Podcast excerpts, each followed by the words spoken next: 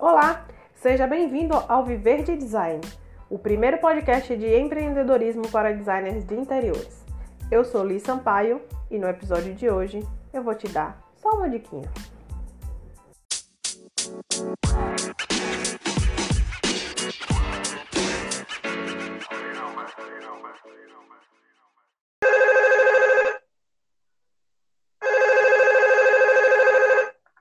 Alô? Oi, amiga, tudo bom? Você tá podendo falar? Ô, quanto tempo! E aí? Tô podendo falar sim, você sumiu. Tô aqui só acompanhando você pelo Instagram, toda blogueirinha aí, cheia de trabalho. Cada trabalho lindo, lá é, seu portfólio no Instagram. Curto tudo que você posta. Não sei se você vê lá que eu tô sempre curtindo, sempre comentando todo, tudo que tem lá, tudo que você tá postando. Ah, que bom, obrigada. Que bom saber que você gosta do meu trabalho e tá curtindo tudo. Então, pois é, na verdade, é, eu liguei também para contar uma novidade. Hum, Acabei de comprar um apartamento. olha que chique. E aí eu queria até ver com você, assim, se você poderia me dar umas dicas, assim, pouca coisa, nada demais não. A gente podia marcar até para você ir lá conhecer, já aproveita e lá mesmo você me dá umas dicas. Parabéns pelo seu apartamento. Eu acho muito bom quando a gente consegue conquistar uma coisa que a gente quer, né? Mas deixa eu te explicar como é que eu trabalho. Eu acho que aqui no, no escritório tem um serviço que parece que vai funcionar para você. Você me manda as fotos do ambiente e as medidas, aí você me fala o que é que você gostaria de fazer, e eu te envio uma proposta. E você analisa, se você aceitar a proposta, a gente marca uma conversa lá já no seu AP novo, aí eu aproveito para conhecer o lugar, pode ser? Não, amiga, mas sabe o que é? Na verdade, não precisa toda essa burocracia, não. É coisa rápida, é só umas diquinhas mesmo. Não precisa nem você fazer desenho.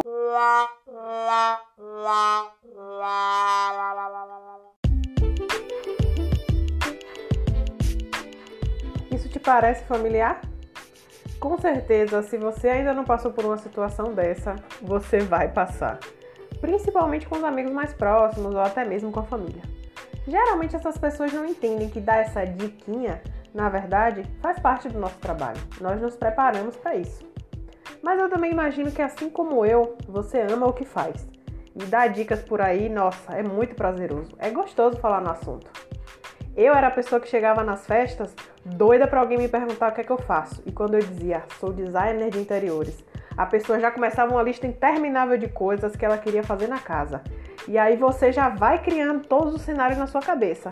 Quando ela puxa o celular para mostrar as fotos, então, nossa, é o paraíso para uma mente criativa e louca como a minha. E aí nós acabamos caindo nesse conto do vigário, principalmente no início da carreira. A gente quer mostrar que sabe, que entende. Mas quando fazemos isso porque é só um papel de parede, é só uma cor de tinta, a gente está desvalorizando o nosso trabalho e, consequentemente, nossa profissão. Até porque, para dar essas sugestões ou diquinhas, nós nos preparamos muito. Primeiro, a gente precisa entender o ambiente, coletar e analisar as informações e os desejos do cliente, gerar soluções funcionais para o espaço, harmonizar todos os elementos, as cores, os materiais, as texturas. Enfim, existem processos, estudos e muito conhecimento envolvido. Não tem problema nenhum em querer ajudar uma pessoa que você tem em consideração. O importante é tomar cuidado para que esses tipos de clientes não te tragam prejuízo e dor de cabeça. Lembre-se que você vai comprometer o tempo de outros projetos e caso tenha um escritório, você pode precisar mobilizar sua equipe. E todo projeto criativo deve envolver remuneração. É claro que muitos tipos de clientes não estarão dispostos a pagar por um projeto e eles acabam pedindo a diquinha para ver se cola. Mas o profissional aqui é você. Você precisa ter postura e se posicionar como tal. Quando nos propomos a fazer algo de graça, normalmente o cliente deixa de ter aquele comprometimento necessário que você precisa para que você possa entregar algo realmente bom. Ele pensa: ah, não estou pagando mesmo, então se eu não gostar, pelo menos eu não gastei. Então eu quero te dar aqui três motivos para você nunca mais sair por aí dando diquinhas. O primeiro é limites. A grande diferença de quando você cobra pelos seus serviços é que, uma vez que você tem um escopo definido, tudo fica mais simples e transparente para o cliente final. Logo, se ele cruzar essa linha, você pode cobrar mais dele. Mas quando é de graça, o cliente sempre vai tender a cruzar essa linha. E aí, na hora que você fala não, ele simplesmente vai ficar chateado. Porque na cabeça dele você está fazendo de graça e tem que atender todas as demandas. Ele vai deixar o projeto de lado e ele ainda vai sair dizendo que você não foi bom o suficiente para atender a demanda dele. O segundo ponto é o compromisso do cliente. Até com a gente funciona assim: quando a gente recebe algo de graça, a gente não dá valor suficiente. As definições do projeto demoram para chegar, as fotos são de baixa qualidade, o cliente nunca pode atender tua ligação, ele demora uma vida para aprovar as etapas e te dar um retorno de aprovação. Muitas vezes, quando temos que entregar um projeto relativamente complexo, o cliente simplesmente não para e senta e dedica ali tempo e atenção para que realmente ele pense como é que ele quer as coisas. Ou porque você não revisou as milhares de vezes que ele gostaria.